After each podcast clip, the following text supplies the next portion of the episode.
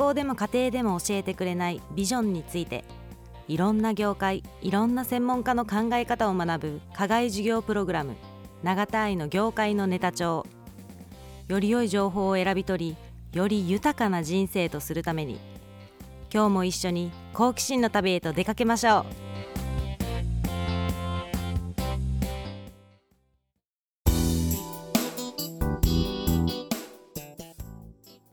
株式会社3期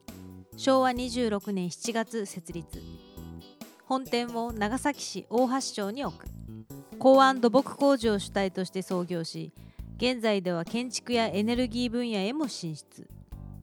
時代とともに変化する環境と人とのより良い共生を実現するために会社自体も海から陸への進化を遂げている。環境に優しい代表取締役社長は山口正治氏。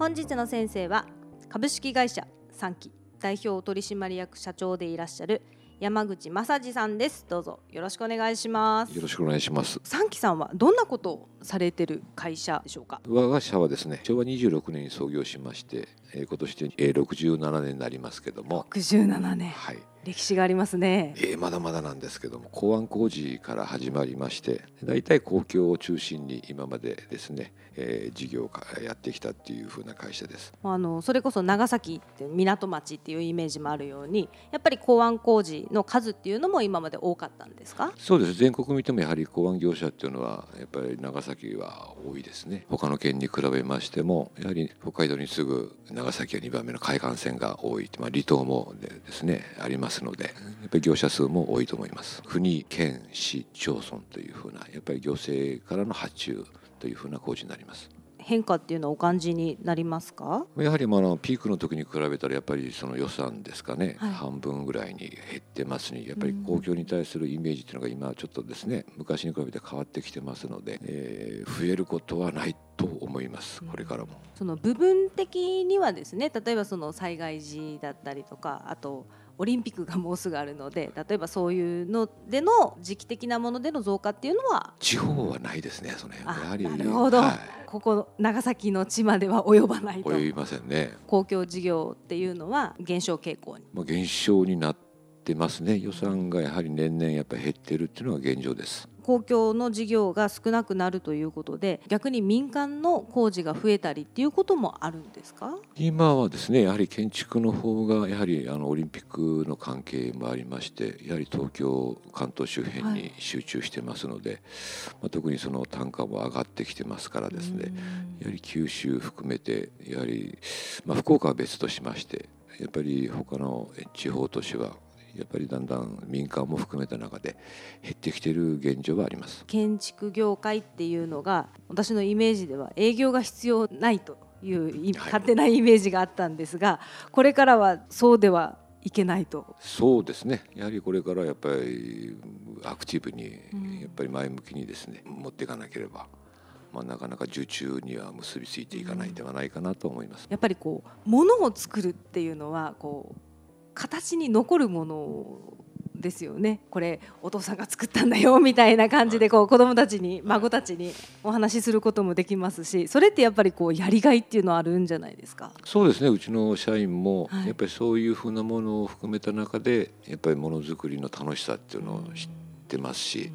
やっぱりそそこでそういうふうな建設会社に入っているやっぱきっかけにはなってるんじゃないでしょうかね。3期の代表になられてこういう会社にしたいとかっていう思いがあられると思うんですけど代表になられた当初っていうのはどういう思いを持って私はあの平成19年に一応社長に就任してですね、はいえー、とや今年でやっぱり21年になるんですけどもやはり地方にないやっぱり特殊なオリジナルな会社を作りたい、まあ、そういう意味で会社の規模を太くしたいっていうんじゃなくてやっぱり足腰を強く少数制でもやっぱりしっかりした会社を私は作りたいなというふうな形で、まあ、この27年進んでおりました。今ではですねいろんなジャンルといいますかいろんな種類のお仕事をされてらっしゃるわけなんですがあの他の会社さんと比べて3期のこう強みっていったものっていうのは、えー、私が社長になってですね、はい、あのまあ建設というふうな一つの、えー、業種だけじゃなくてですね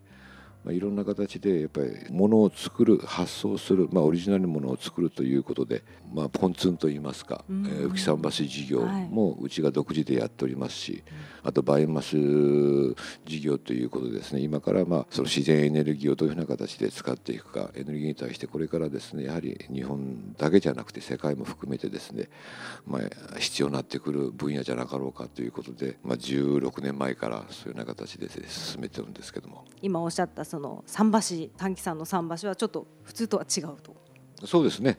あの今までは構成といってあの、まあ、造船所さんが作られるような形でですねあったんですけども我が社のポンツンはですねえー、発泡スチロールにコンクリートを巻いて絶対にそのど沈まないというふうな商品でですね、はいまあ、それも長さもある程度自由な形でできるというふうなことが一つの強みなんですけども。その発泡スチロールという発想っていうのは社長がお考えになられたんですか？これはあの大手さんといろんな形でですねあのお互い共同開発っていう形でですね新日鉄科学さんと一緒に共同開発した商品なんですけども、まあ、いかにいいものを作るかっていうところで試行錯誤された結果がその発泡スチロールを使った桟橋という。そうですね。そして今おっしゃっていただきましたバイオマス。そこれもいろんなところで今再生エネルギーとして活用されてあのこの商品はですねもうあの導入させていただいたところがもう北海道からもうですね、はい、九州まで、えー、もう1415箇所ですね導入させていただきまして、まあ、温泉施設のバックアップとかあとはその各あの農業のですねしいたけ工場の温風施設とかっていうふうな形でですね、はい、いろんな形で入れさせていただいておりますけど。石油がある程度もう枯渇しておりますので、まあ、それとやはり、まあ、二酸化炭素を含めた中でこれはまあ自然なやはり木チップとかをですね、はい、あの燃料にしてますので、まあ、自然あの環境にも優しいというふうなことで、ね、まあ、それとあと間伐材とかですね、うん、そういうふうなもののやっぱ処理っていうのが困ってますので、まあ、それを有効活用するという意味では、まあ、一石二鳥三鳥ぐらいになるんではないかなと思ってますけども。それこそ燃料費を削減するだけじゃなくて環境にも優しい。そうですね。こういらないものを使って再生エネルギーを、はい、また残るのは灰だけですからですねあとはもう畑にまけばまたですね、ね、バイオマスボイラーのこの商品も発想っていうのはどどこからスタートだったんですか？これは最初あの最初はボイラーもう20年になりますけどボイラー事業から始めてで、まあ、時代のその需要というふうな部分も考えてですね、うん、あの日本になかなかこういうふうなですねあのバイオマスのあの会社ってなかったんですよね、はい、ヨーロッパがやっぱり主ですので。そうですね、そういうイメージがなんかあります、はい、海外からの輸入輸入物をですね使ってたっていうのが今までの現状だったもので、うん、ただやっぱりその機械自体の値段もより高くなってたんですかね。そうですね。それもありますしやはりメンテの部分でもなかなかですね簡単ではなかったような気はしますけど。何かあった時のフォローができない、はい、それが今ではできるわけですからね。はい。もう全国津々浦々メンテナンスに行っておりますので。今はですね、まあ、長崎を中心に、まあ、福岡であと東京の方にもですね、営業所を構えてますのでそこの3か所で今ちょっとある程度カバーはしてますけどもまた増えればまた必要になってくる他の県も必要になってくるかねと思いますけども、まあ、そこにはただ人材確保というのがこれから出てまいりますからですね。そうですね、はい、まあ、どの業界でも言われてるのが、まあ、人材不足なんですけどもこの業界でどういう人材やっぱり必要？今からのですね人材っていうのは、はい、まあ、専門職っていうのも大事なことなんですけども、はい、やはり、まあ、一人が2役3役をできるような人材がやっぱり欲しくなりますね。まあ、特にそのまあ営業も含めた中でまあ、ただその技術だけその現場に行けばいいというんじゃなくてやっぱり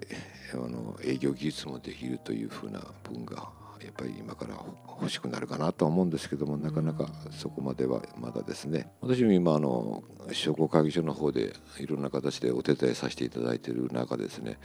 やっぱりどんな業種どの業種もやはり人材確保っていうのがやっぱり一つの大きなテーマになってますね。人材不足を確保するための機械の導入。まあ、機械でできるってことは意外と我々業界に対してはそうですねたくさんあるわけじゃなくてですね、まあ、ハードな部分は使ってますけどもやはりソフトな部分に関しては、やはりまだまだ人間の力っていうのが大事ですので。三木さんとして今後どのような展開をお考えでいらっしゃいますか？あのものづくり業界においてですねあの付加価値っていうのはやはりあのあ、まあ、相手側っていうのはことですので貴様がいかにその欲しいものをそれだけ提供あのできるかと。いうふうなことが一番大事なことじゃないかなと思うんですよね。我々が考えにしてこういうものが欲しいんだよね。こういうのを作ってほしいよねと。でここまでできるかいっていうような形でそれに応えられるようなやっぱりこうものづくりを100%満足できるような形でですね、うん、答えができるっていうのが一番大事なことじゃないかなと思います。もちろん会社にとってもよくてお客様にとってもよくてでさらにはあの再生エネルギーのように環境にもよくて三方よしの ちょうど私がですね、はい、あの社長になった時にある方からあの言葉いただいたんですよね。でそれはあのまあ、京都の清水寺の館長があのクリントンさんってあのまだ州知事の時に、はい、あの企業誘致で日本に来られた時にその言葉を送られたんですよ。で大統領になってずっとその言葉をホワイトハウスに掲げてたというふうな言葉があるんですよね。はい、でその言葉をちょっといただいたもんですから私もそれを一つのですね私のもう社長の大きなですね指針にしたいというふうなことでですね考えてましてもうずっとその気持ちは変わんないんですけども重粒子普遍っていう言葉なんですけども。重粒子普遍はい。えーと、従う重はですね。従う、えー、は流れる、はい、死っては志。で普遍ですね、うん、変わらない、うん、だからまあ世の中いろんな形でやっぱり逆らいたくなるけどもそういうふうなものは逆らわずにやっぱり川の流れに任せなさいと。しかし志っていうのは絶対変えちゃいけないいざという時にはその志を持って進んでいきなさいというふうな言葉なんですよね。私その言葉大好きだなと思いましてね。ああなるほどなんかこう海の流れに流されず立ってるこう桟橋のような そんなイメージですね、はいはい、長崎を中心に全国にですねいろんなものをまたたくさん残していただきたいなと思います。はい、本日の先生は株式会社3期代表取締役社長でいらっしゃる山口正治さんでした。どうもありがとうございました。ありがとうございました。